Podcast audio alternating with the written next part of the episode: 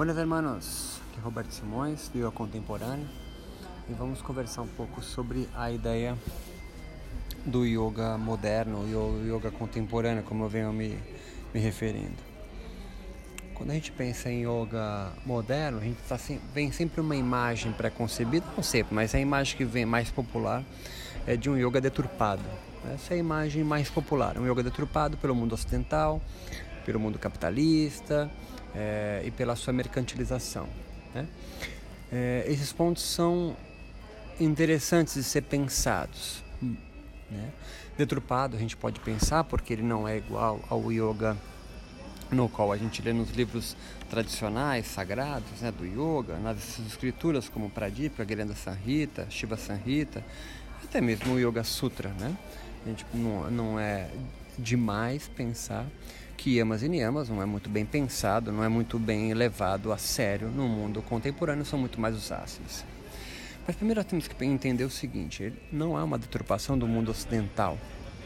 É, há uma, é, uma, é uma modificação, é uma adaptação para o yoga se manter vivo dos próprios indianos num período histórico que vai ter em consideração ponto principal é, a colonização da Índia pela Grã-Bretanha, que vai durar até 47. Com isso, vai nascer um espírito nacionalista entre os indianos, que vai, obviamente, culminar com a sua independência em 47. Então, entenda, a modificação, o nascimento, vamos dizer assim, do yoga dito moderno é realizada pelos próprios yogis. A gente pode pensar é, em Ramakrishna e Vivekananda, o seu discípulo mais, mais, mais conhecido, como os pontas de lança desse movimento, mas antes dele há uma, um conjunto muito grande de outros nomes, como Tilak e outros, é, que vão é, culminar nessa leitura do yoga mais até biomédico, como eu gosto de, de pensar. Então, um, essa, essa visão do yoga deturpado ela é equivocada. Né? O yoga não foi deturpado. O yoga, como qualquer outra espiritualidade, desde a mais conhecida entre nós aqui, que é o cristianismo, é, o budismo e outras, elas vão sendo adaptadas. Né? Todas as formas espirituais foram adaptadas ao contexto social e às próprias mudanças econômicas e políticas no qual elas vão de encontro. Religiões ou espiritualidades no qual não conseguem se adaptar, elas morrem, assim como a religião grega, como a religião navarro ou a religião é, entre aspas dos tupi-guaranis, né? Não que elas morreram, mas deixaram de ser tão populares. Por quê? As religiões, as espiritualidades precisam fazer dar sentido a um grupo de pessoas de um dado de, um, de uma dada sociedade. E o yoga por estar vivo entre nós em 2019 é porque ele faz sentido para um conjunto de pessoas. Então o yoga foi adaptado. Se o yoga se mantivesse como nos tempos de Patanjali ou de Geranda, século XI, né? E Patanjali século II antes de Cristo, século X depois de Cristo, ele não seria conhecido entre nós. Talvez fizesse parte de uma seita secreta que somente alguns poucos indianos viessem a conhecer e nós não. Né? Então o yoga sim, o yoga não se deturpou, mas ele se adaptou. Né? Não se perde, claro que se perdeu na adaptação, se perde alguns elementos, se perdem alguns símbolos, sim, mas porque eles são importantes serem perdidos para continuarem para continuar essa filosofia, essa espiritualidade fazer sentido. Por exemplo, que as mulheres adentrassem ao universo do yoga. Se as mulheres não tivessem adentrado ao universo do yoga, o yoga talvez não fosse tão popular entre nós agora. Né? Então, esse é um, é um tipo de, entre aspas, deturpação do yoga, ou sem aspas, que ele sofreu, mas ninguém se importa disso acontecer. Porque se você se importar, você vai ser taxado como, e muito bem taxado, como um, um, um machista. Então, a, a perspectiva de yoga deturpado é lá incorreta. Mas sim, há um yoga moderno, há um yoga diferente, né, do mundo contemporâneo atual. Quando a gente fala moderno, significa um yoga, então um yoga usando o iPad, mas um, alguém que pratica o yoga é, adaptado à sua contemporaneidade. Mas é claro, há situações que são desvantajosas, né? que nós não curtimos, talvez seja mais o cerne do nosso bate-papo aqui, que é a mercantilização do yoga ou a sua, o seu, a sua ideia mais neoliberal. Mas acho que o mercantilismo é o mais importante, ou seja, yogis com, empreendedores, né? yogis preocupados aí em, em construir o seu brand do yoga, é, muito mais preocupados do que praticarem yoga, é, que desejam, buscam divulgar a sua marca de yoga como a melhor ou como a diferente, né? Não necessariamente isso é algo ruim, né? O cerne aqui é a sua mercantilização, né? É, em resposta a essa pluralidade de yoga, né? fruto da sua contemporaneidade, da sua modernização.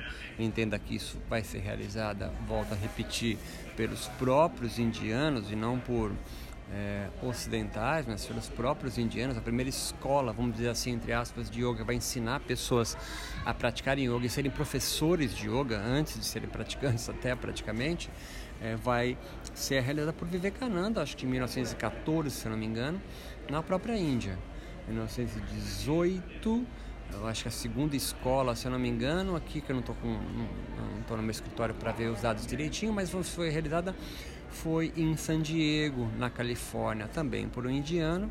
1924, se não me engano, ou 20, é, Kuvalayananda em Lonavala, na Índia, vai, vai fundar é, Kaivalyadama Institute, o Instituto de Yoga de Kaivalyadama, e outros vão a partir daí até os mais conhecidos hoje talvez a Iyengar e o e Patabi Joyce, né? Iyengar Yoga e o Ashtanga Vinyasa Yoga ambos com sede é, na Índia, mas com suas sucursais, né, suas filiais é, espalhadas por todo o mundo.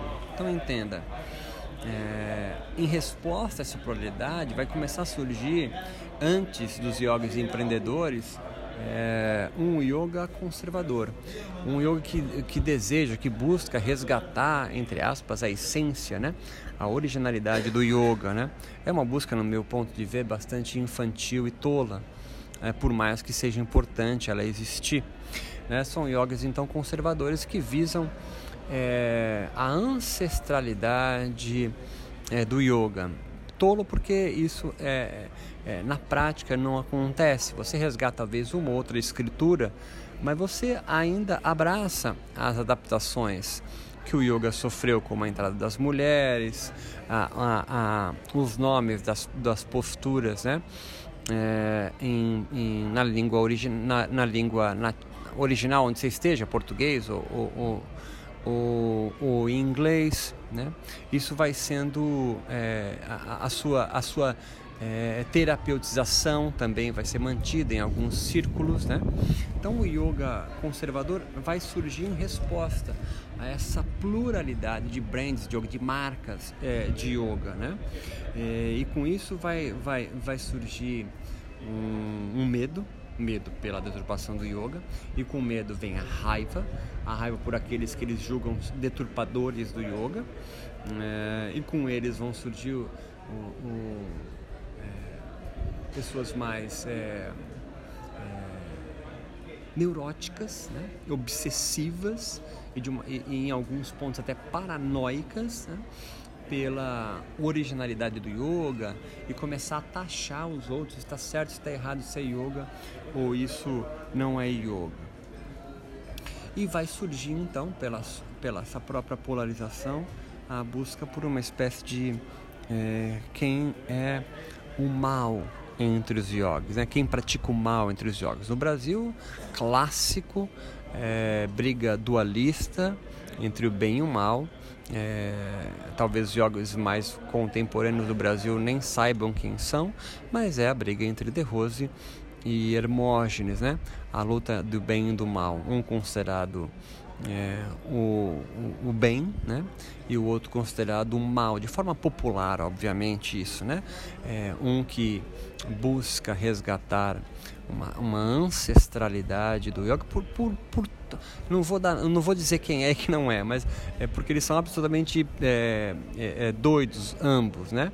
No Brasil, porque nenhum deles tinha uma tem uma origem, mas ficou-se de forma popular um considerado quem vai buscar um yoga pré-védico e outra, portanto, mais original, mais, mais conservador do que isso, impossível, né? Alguém que vai buscar um yoga que é antes dos Vedas, né? É, o que não existe algo mais original, mais ancestral do que isso. E o outro vai é, popularizar o yoga e por isso talvez este outro é, seja tenha ficado tão popular, né? Porque justamente ele vai buscar sua pluralidade, vai fazer sincretismo com o cristianismo, vai, vai entender Jesus Cristo como um próprio yoga original. Isso cai às graças, né? É, é, é muito fácil compreender o yoga por esse subterfúgio, né? Outros professores de yoga indianos também fizeram essa aproximação, de Shivananda, Yogananda e, e Iyengar fazem também essa aproximação do cristianismo com as escrituras do yoga. Isso não é original é, do Brasil. Mas entenda que é, todos querem, né, todos querem, agora a gente vai juntar o que eles têm similaridades, é, é buscar ser é, professores de yoga. Muitos muito mais do que ser praticante de yoga. Né? O que se construi dessa pluralidade, desse dualismo, é uma e, e, claro dentro de, um, de, uma perspectiva mais mercantil onde nós vemos capitalismo onde nós dizemos há, uma busca muito mais forte por você ser professor de yoga do que ser pra, praticante. Ou seja é, nós produzimos uma maior oferta de professores do que uma demanda de, de pessoas a consumirem o yoga. Então entenda, eu vou repetir isso. No Brasil, é, talvez no mundo, mas o objeto aqui é Brasil, então eu tenho muito mais propriedade para falar daqui. Se construiu muito mais é, professores é, de yoga do que praticantes. E aí teve que buscar é, construir uma demanda é, para essa oferta tão grande de professores. Né?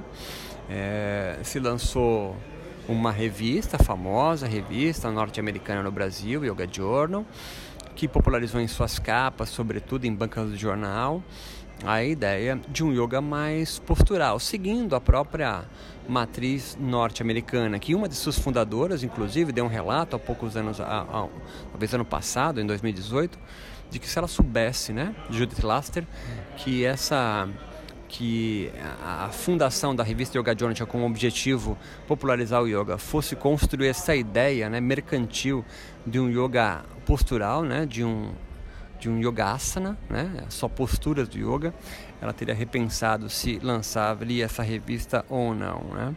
Dessa forma, há uma necessidade, né, ainda assim, é, se consome uma necessidade da prática do yoga, né? E se o yoga na sociedade contemporânea no Brasil, sobretudo, né, as, as capitais, né, é, de do yoga, do consumo do yoga, é porque há uma uma uma uma uma busca pelos benefícios do yoga. Qual o principal benefício que o yoga promete? O yoga promete algo, entre aspas, uma série, uma espécie de redenção, de salvação do yoga. É acabar com o estresse. Todos que pensam o yoga no Brasil, invariavelmente, entendam o yoga como um aumento de flexibilidade, saúde do corpo, mas sobretudo o que está embaixo disso tudo é uma pessoa menos estressada e mais concentrada. E num mundo mercantil, empreendedor, a ideia de você ser mais concentrado significa que você consegue produzir mais e melhor sem se cansar. Esse é o ponto que eu queria chegar até aqui, essa pequena explanação, né? Se construiu a ideia de que o yoga, portanto a meditação, para mim são sinônimos, é, consegue fazer com que alguém hum, é, não sucumbe, entre aspas, ao estresse deletério, né? O yoga entende o estresse como algo deletério. Mesmo que a biologia não, não, tem, não perceba isso, não importa. Esse é um mito do yoga. O yoga construiu um mito, ou não construiu, mas se acer, asseverou nele, se construiu em cima, sobre seus alicerces, que o yoga, que o estresse é um mal a ser combatido, o yoga é o seu antídoto, né? O yoga e a meditação é o seu antídoto. Dessa forma, é, eu quero aqui abrir um parênteses só para a gente entender de que a principal mudança que ocorreu do yoga lá atrás, de Patanjali, século II a.C., até hoje, não é, é a, a, a, terapeutização do yoga, a medicalização do yoga, a entrada do estresse e construção de novos mitos. Tudo isso, sim, aconteceu, mas ele é fruto da mudança de uma estrutura, de uma cosmovisão, mas sobretudo de uma estrutura social no qual o yoga sempre viveu. Desde os Vedas, né? É, o Império Védico, a, passando pelo muçulmano até a Grã-Bretanha, o yoga viveu sobre a égide de uma sociedade que é que, que foram imperialistas, né? A principal mudança que, que a gente pode dizer, que a gente pode afirmar que marca a mudança do yoga é, antigo para o yoga que nós conhecemos hoje, a gente pode dizer assim, é a entrada de uma sociedade capitalista, é a mudança de sociedades imperialistas que regeram a Índia para sociedades capitalistas. Então, é, Ramakrishna, por exemplo, não conheceu o capitalismo. Ramakrishna, por exemplo, conheceu um modelo de vida imperial. Ele, ele pegou a virada na Índia, mas sobretudo os yogis de hoje, eh, conhecem é o yoga vivendo numa sociedade imperialista. Mas qual é a diferença de uma sociedade imperialista para uma sociedade capitalista? É bem grande. A sociedade imperialista vive em torno de um déspota. A sociedade imperialista vive em torno de um rei, de um, de um, de um governador, de um né, do governador no sentido amplo da palavra, né? De um imperador, de alguém que lidera eles. O yoga capitalista vai ser pautado em torno da ideia é, de um mercado, portanto, o yoga mercantilista. O que rege hoje a vida dos yogis modernos, contemporâneos, é pautar o yoga dentro de uma perspectiva é, capitalista. Há uma saída para isso? Há uma possível saída dessa mercantilização do yoga? É, e talvez seja isso para mim é uma é, é a maior ideia né que o yoga vive fora do match né? Eu acho que para uma saída para essa mercantilização do yoga é a população da ideia que o yoga é algo fora do match né? Que o yoga não se resume apenas a, a sua vida dentro de um tapetinho, mas sobretudo de um yoga que vive fora dele. Quando isso ficar mais popular, o yoga talvez consiga romper essa ideia é, mercantil. Eu vou tentar me deixar mais claro aqui. Quando eu falo isso, eu quero dizer o seguinte: o yoga pode, deve ser começar a ser visto, né, não como algo que aumenta a flexibilidade, mas um yoga como uma filosofia. E entendo filosofia como algo que dá sentido para sua vida, um yoga como ética, né? E ética não é moral, né? não é o que é o bem ou o mal, mas ética é o que dá sentido para a sua vida, é uma cosmovisão, uma perspectiva de mundo. O yoga tem a sua. Né? A visão popular de mundo de muitos que nós que vive hoje no Brasil, ela é pautada pelo cristianismo e é uma visão dual. Então aqui entra um segundo passo importante desse podcast. Para que o yoga rompa essa ideia mercantil, ele precisa é, fazer com que as pessoas que vivem o yoga entendam o mundo de forma não dual, ou seja, não católica. Não católica, e sentido aqui não é negativo, mas de que o mundo não está separado entre esse mundo aqui e um mundo transcendente. E para que isso aconteça, ah, muitas coisas vão ser, ter que ser quebradas e talvez os yogas, os yogas, os yogis que vivem é, pensando apenas na sua marca, em popularizar e ganhar mais dinheiro com yoga não vão conseguir, nem vão se preocupar em fazer ou nem entendem isso, né? O yoga dualiza, né? É, dualizado como está hoje, né? Um yoga que pensa samadhi ou kaivalya como uma espécie de um outro mundo a ser conquistado, é, se coaduna muito bem com a própria visão é, cristã é, que se populariza entre os brasileiros. E aí as posturas ganham, claro que ganham um contorno muito grande, porque para um cristão o corpo é um empecilho. O corpo é o reduto das paixões. Então eu faço posturas para que arrefeça as minhas paixões. E quando ele pensa em arrefecer paixões, ele, ele entende quase que instantaneamente que isso significa diminuir o estresse. Então entenda o que eu estou querendo dizer para você aqui. O ponto crucial para a menor mercantilização do yoga não está em abaixar os preços dos, dos cursos de yoga, mas é fazer com que os seus praticantes entendam o mundo de forma imanente, não dual. Só que para isso você vai ter que pegar é, pela raiz a ideia. Né? Esse é o ponto crucial. Fazer com que é, o yoga seja é, é, né, é, faça com que os seus praticantes consigam traçar um plano de fuga, uma rota de fuga da vida que eles levam, né? Vou tentar ser mais claro aqui para amarrar a minha ideia. O que sustenta hoje os yogis é, no Brasil, os yogis mercantis no Brasil, né, duais, portanto, é são as suas escolas de yoga que eles promovem aulas regulares eles mesmos, ou se eles crescem, eles crescem é, financeiramente, eles colocam os seus alunos lá para dar aula. Segundo, é uma consequência natural, eles vão formar um curso para profissionalizante, é um curso profissionalizante, porque ele forma professores de yoga, então é um curso profissionalizante, é um curso que vai formar outras pessoas que veem o yoga como ele para popularizar o seu yoga. Então ele vai formar um curso de professor de yoga. Em geral é esse cara que depois vai dar aula no, na, no próprio espaço dele, vai popularizar o yoga dele. Um terceiro, um terceiro ponto é a venda de produtos, desde livros que ele escreva, é, até DVDs e CDs de músicas que ele canta. É, também entra aí os cursos EAD, né? onde ele vai popularizar, onde ele vai tentar vender o seu produto, o seu yoga. Um terceiro passo é, é promover viagens a locais sagrados, é, pode chamar isso de peregrinação. O lugar mais óbvio é a Índia e mais óbvio ainda é levar para a escola que o professor dele, se ele tiver indiano, reside ou fundou. E até coisas que aparentemente são absurdas, né? como peregrinações a Jerusalém, até a, a, a peregrinações a locais budistas. Né? É, e um quarto passo que vem acontecendo muito forte, é, de talvez uns 5, 6 anos para cá, é a produção de eventos de yoga. Então há, está surgindo agora uma nova modalidade entre esses professores de yoga, é a produção de eventos, eventos musicais, eventos onde ele reúne outros professores de yoga. Né? Então esse é um, um, não é mais um tripé, mas são quatro pernas agora que sustenta essa mercantilização. Tá, mas qual que é a saída então? Que eu não, ainda não, deixe, não, deixe, não ficou claro para mim.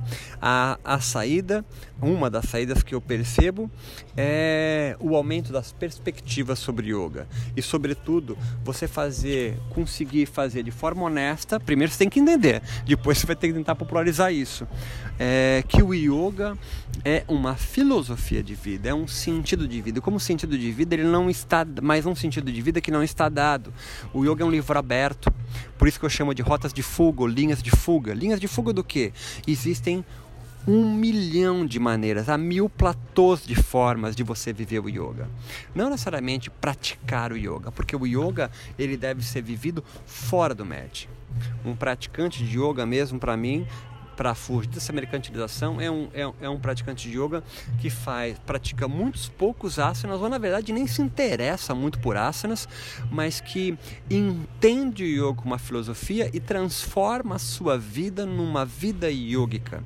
E o que significa transformar a sua vida numa vida yógica? Se eu disser para você o que é, eu já me perdi porque você vai tentar seguir. Então é isso que eu estou te falando que é uma rota de fuga, é um livro aberto. O yoga não tem um, uma forma específica de se viver ele é uma, uma linha, ele deve promover uma linha de fuga para você. Volto a repetir isso que eu já disse em, em outro podcast, ao invés de você então seguir uma trilha onde o seu mestre seguiu, onde a sua escola seguiu, onde alguém que você é, acha muito importante no yoga seguiu, é, é você olhar para essa trilha, mas não seguir é pegar uma faca, um facão, arrancar com as suas próprias mãos, com as suas unhas, uma clareira e abrir o seu próprio espaço na floresta da vida, ou seja, no, no, construir o seu yoga. Um, um, um, um seu yoga não é um yoga com 3, 4, 5, 12, 1 milhão de posturas respiratórias, isso é uma prática. Isso é só uma prática ritual. O yoga é muito mais do que a prática. A prática é apenas um intensivo, é uma espécie de, entre aspas, de um cerimonial, de uma prática ritual. O yoga deve se expandir para a sua vida. De você lavar louça, de você resolver aquela treta com a sua mãe, de você resolver a treta é, com os seus familiares, com seu vizinho, com a sua esposa, com seus filhos.